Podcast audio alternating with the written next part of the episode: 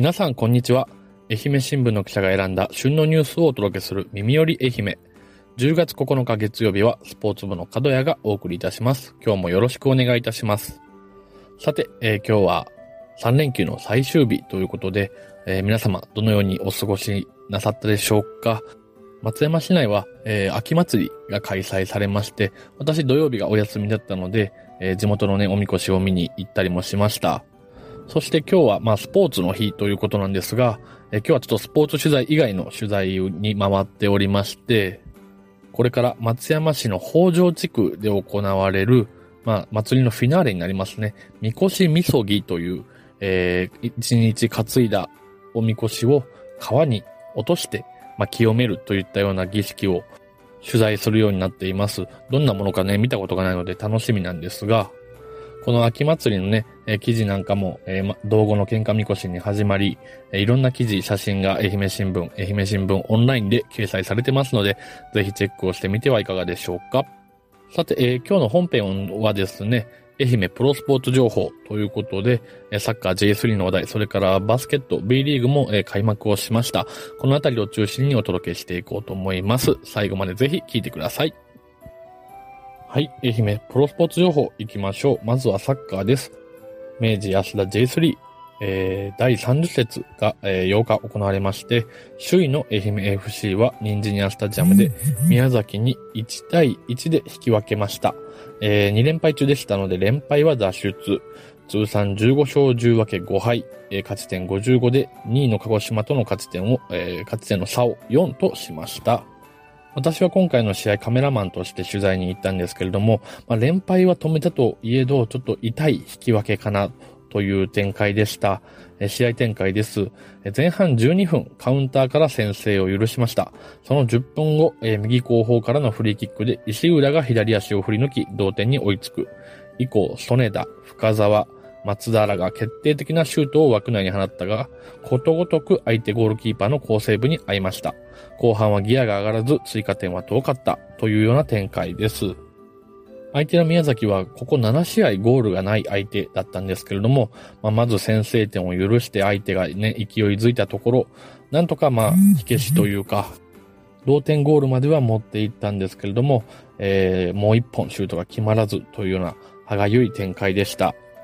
続いて FC 今治はアウェーで福島に1対0で勝利、12勝11分け7敗、勝ち点47とし、4位をキープしました。3位につける富山は北九州を1対0で下し、勝ち点を49に伸ばしています。えー、FC 周りもね、なかなか厳しい試合展開だったようなんですけれども、えー、先制点を守り抜き、勝ち点3をつかみ取った試合となりました。え、ゴールキーパーのセランテスを中心に前半、え主導権を握られたんですが、耐えしのぎ、後半15分、千葉のシュートがバーに当たった跳ね返りを坂野が頭で押し込んで先制。終盤相手の猛攻を体を張った守備で防ぎ逃げ切りました。ということで、こちらは、え、苦手なアウェーで勝利を収め、J2 昇格争いに踏みとどまったという感じです。えー、愛媛 FC から FC マバリも1位から4位の順位、勝ち点ちょっとおさらいしていきますと、愛媛 FC が勝ち点55、えー、続いて2位の鹿児島が51、3位富山が49、そして、えー、4位の FC マバリが勝ち点47ということで、1位から4位の勝ち点差が8となりました。えー、首位の愛媛 FC ですが、まあ、最大11、えー、2位とのね、勝ち点差があったんですけれども、まあ、ここ3試合で一気に4まで詰められたというところで、えー、非常に厳しい終盤戦を迎えています。また来月には愛媛 FC と FC 今治の伊予決戦も控えています。県民としてはね、2チームの、えー、ダブル昇格、J2 昇格っていうところが一番夢見るというかね、嬉しい結果なんですけれども、またこの伊予決戦での勝敗っていうのがまたね、両チームの命運を分けるようなことにもなれるのかなと思います。またこのあたりはちょっと今後担当記者を呼んでお話聞いてみたいなと思ってますので、楽しみにしていてください。続いてはバスケット B リーグ2部が開幕しました。6日の金曜日に愛媛オレンジバイキングスは、ホームで、ま、えー、ホームの松山市総合コミュニティセンターで開幕戦を迎え、えー、福岡と対戦しました。結果は75対78で赤敗、黒星発進となりました。ですが、えー、翌日の7日ですね。この日は、えー、77対70で福岡にリベンジという形で、まあ、今季2戦目で初白星を挙げたということになりました。勝利したこの試合も第3クォーターでは一時10点差まで点差が開いたんですけれども、えー、ヘイモンド選手の3点シュート、トシノのインサイドなどで、えー、15得点をして逆転。最終クォーターも、えー、7点を連取されるなど、えー、猛追に合いましたが、振り切ったというところで、えー、チームのね、ヘッドコーチも選手たちも、えー、フォームの声援のおかげだということを強調してインタビューに答えてらっしゃいます。先日ね、えー、ワールドカップがバスケットも行われて、今ね、ラグビーや、えー、バレーボールなんかも繰り広げられていますけれども、えー、こうして、えー、全国的にね、バスケの熱が高まっているっていうところを、いかにこの B リーグ各チームがね、えー、地元ファンを取り込めるかっていうところが今後ね、競技の、えー、人気のね、高まりをね、左右する、えー、展開にもなろうと思います。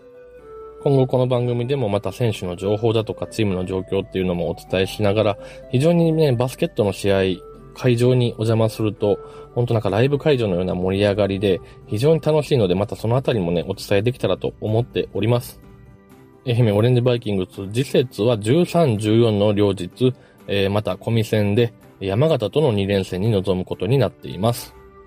最後、野球の独立リーグ四国アイランドリーグに所属している愛媛マンダリンパイレーツですが、えー、先週末ですね、えー、日本一、独立リーグ日本一を決めるグランドチャンピオンシップというのが坊ちゃんスタジアムで行われまして、えー、1回戦で北海道の、えー、チャンピオン、石狩に勝利をしたんですけれども、えー、準決勝、九州チャンピオンの日の国サラマンダーズに、えー、完敗を喫しまして、えー、まあ、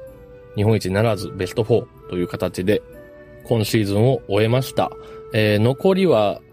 選手の何名かは、えー、NPB 球団と対戦する宮崎フェニックスリーグというものに、えー、参加をして、実戦というかね、試合を続ける。そして、えー、10月26日、この日に、えー、プロ野球ドラフト会議が行われます。選手にとっては本当運命の一日になろうかと思います。またドラフト会議については、えー、高校生とか大学生とかも含めて県人選手をまたピックアップしてご紹介したいなと思っておりますので、えー、ぜひ、こうご期待ということで、今日は県内プロチームがあるサッカー、バスケット、野球の、えー、愛媛プロスポーツ情報でした。ありがとうございました。はい、エンディングです。先日土曜日に登場していただいた、えー、報道部の曽我記者から、え今週はパーソナリティ全員に対して好きな映画はというような話題が飛んでいます。まずそのバトンに触れる前にですね、まあ、3連休でなかなか、えー、耳寄り愛媛聞く時間がなかったという方もおられると思いますので、ぜひちょっとこの土曜日放送回聞いていただきたいなと思いまして、えー、校歌、学校の校歌にまつわるお話、かなりちょっとマニアックというかね、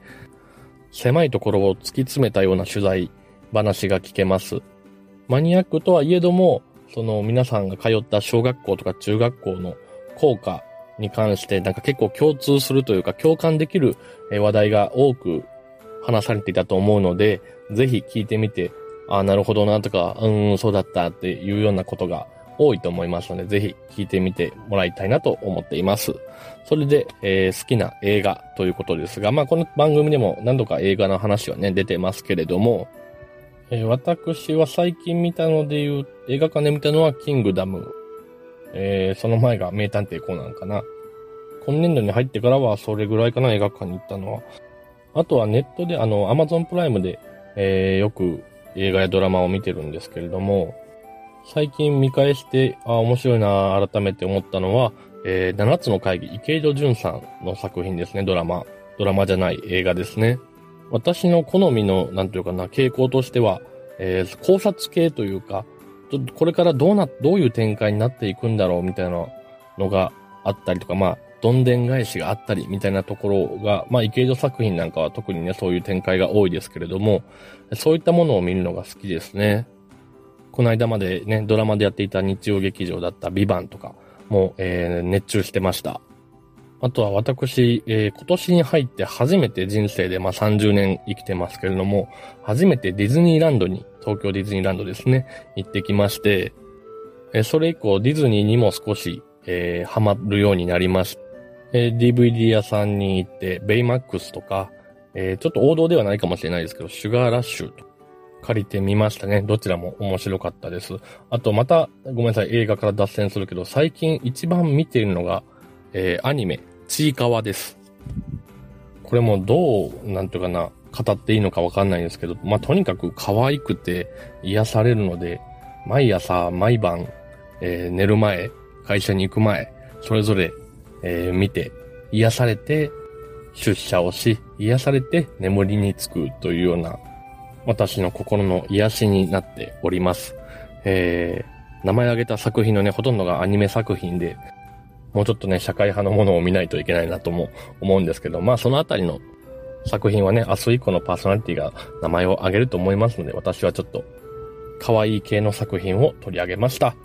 はい、終わろうと思います。明日火曜日は、デジタル報道部の薬師陣くんと、上島編集部の井上さんです。明日もぜひ聴いてください。さようなら。